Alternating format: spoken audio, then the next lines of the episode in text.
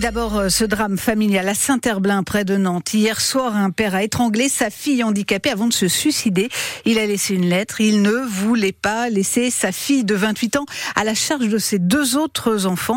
Marius Delaunay, on revient avec vous sur cette terrible histoire. Oui, vers 18h30 hier soir, donc, les policiers découvrent les deux corps dans le garage de la maison familiale. D'après une source policière, le père de famille a tué sa fille de 28 ans, une jeune femme handicapée mentale. Il l'a étranglée avec des serflex ces petits câbles en nylon très résistants qui servent à attacher toutes sortes d'objets. Il s'est ensuite donné la mort avec la même méthode. Le père de famille avait 64 ans, pas d'antécédent judiciaire. Il a laissé une lettre. Dedans, il parle d'un acte de courage. Il explique souffrir depuis le décès de son époux. C'était en novembre dernier. Il ne voulait pas laisser sa fille handicapée à la charge, donc on le disait, de ses deux autres enfants. Marius Delaunay pour France Bleu. Emmanuel Macron en prime time à la télé. Ce soir, le président donne une conférence de presse devant des centaines de journalistes, mais avec le souci de s'adresser au plus grand nombre. Il va tenter de relancer son quinquennat en présentant le nouveau cap qu'il a fixé au gouvernement de Gabriel Attal. Sa ministre de l'Éducation nationale a présenté ses excuses ce matin aux enseignants de l'école publique à Paris où elle avait évoqué un paquet d'heures non remplacées. Elle a été accueillie par des sifflets et colibets de manifestants. La députée Sandrine Josso, porte-parole des femmes victimes de soumission chimique. De retour à l'Assemblée, l'élu de Loire Atlantique a exhorté le gouvernement à prendre cette question à bras le corps. La soumission chimique, un phénomène encore méconnu. Sandrine Josso elle-même en a été victime. Le 14 novembre, la députée est invitée chez un ami sénateur, Joël Guerriot, l'ancien maire de Saint-Sébastien-sur-Loire. Elle l'accuse de l'avoir droguée à son insu en vue d'abuser d'elle. Écoutez Sandrine Josso à l'Assemblée nationale. Le 14 novembre dernier, je suis allée chez un ami, le cœur léger, pour fêter sa réélection. J'en suis ressortie terrorisée. J'ai découvert un agresseur. Je comprends alors que j'ai été droguée à mon insu. C'est ce qu'on appelle la soumission chimique. Ce fait de société est un fléau qui fait des milliers de victimes. Du berceau à l'EHPAD, du bureau à la maison, de la boîte de nuit à la soirée entre amis.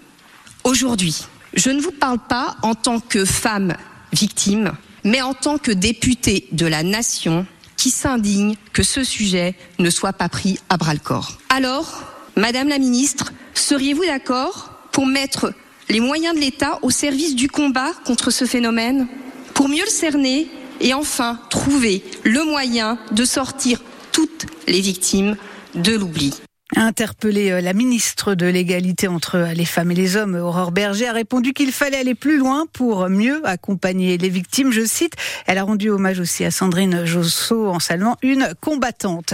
Le CHU de Nantes, victime d'une cyberattaque, l'alerte a été donnée dans la nuit de dimanche à lundi. Elle a perturbé euh, le fonctionnement, cette cyberattaque, des services administratifs, mais aucun service de soins n'a été touché. Aucune opération n'a dû être reportée selon la direction de l'hôpital. La situation a présent et rentré dans l'ordre. Plus d'informations sur francebleu.fr. La population en France augmente, mais on fait de moins en moins de bébés. Du jamais vu depuis 1946, le nombre de naissances est au plus bas. Les pays de la Loire n'échappent pas à cette tendance. 36 000 bébés sont nés l'an dernier dans la région, 2800 de moins qu'en 2022. Et c'est en Loire-Atlantique et en Vendée que la diminution des naissances est la plus forte. Nathalie Cloirec est la responsable du service études et diffusion de l'INSEE Pays de la Loire. En Loire-Atlantique, ça baisse de moins 8,3% et en Vendée de moins 8,9%. Après, on a euh, la Sarthe, moins 6,4% et le Maine-et-Loire. On avait un département qui historiquement euh, se détachait, hein, qui était la Mayenne, qui était toujours le département euh, le plus dynamique en termes de naissance. On avait une fécondité qui était très élevée. Et là, aujourd'hui, en 2022, la Mayenne était encore dans une évolution des naissances positives et en 2023, ce n'est plus le cas. On a comme hypothèse que bah, le contexte de, économique Hein, la forte inflation, euh, les tensions géopolitiques, voire des fois on nous parle d'éco-anxiété, des choses comme ça qui pourraient ben voilà, avoir tendance à enfin, retarder euh, les projets de parentalité. Des propos recueillis par Yves-René Tapon. Grâce au solde migratoire, les Pays de la Loire restent malgré tout la troisième région la plus dynamique de France, avec plus de 22 000 nouveaux habitants par an, l'équivalent d'une ville comme Chalon. J'aimerais beaucoup pouvoir entrer en contact direct avec Philippe Gentot, le maire des Sables d'Olonne. Yannick Moreau lance une bouteille à la mer par l'intermédiaire des médias et réseaux sociaux. Il l'avoue, depuis que je suis devenu maire des Sables d'Olonne, dit-il, j'ai essayé à de nombreuses reprises et par l'entreprise, l'entremise de nombreux intermédiaires d'établir une liaison directe avec lui en vain. À quelques mois de la dixième édition du Vendée Globe, le maire des Sables lance cet appel désespéré pour tenter de contacter le créateur de la course qui vit depuis plusieurs années retiré du monde.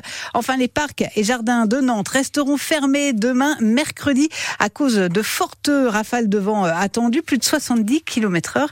Ils rouvriront progressivement jeudi matin en fonction de l'état des lieux par services municipaux.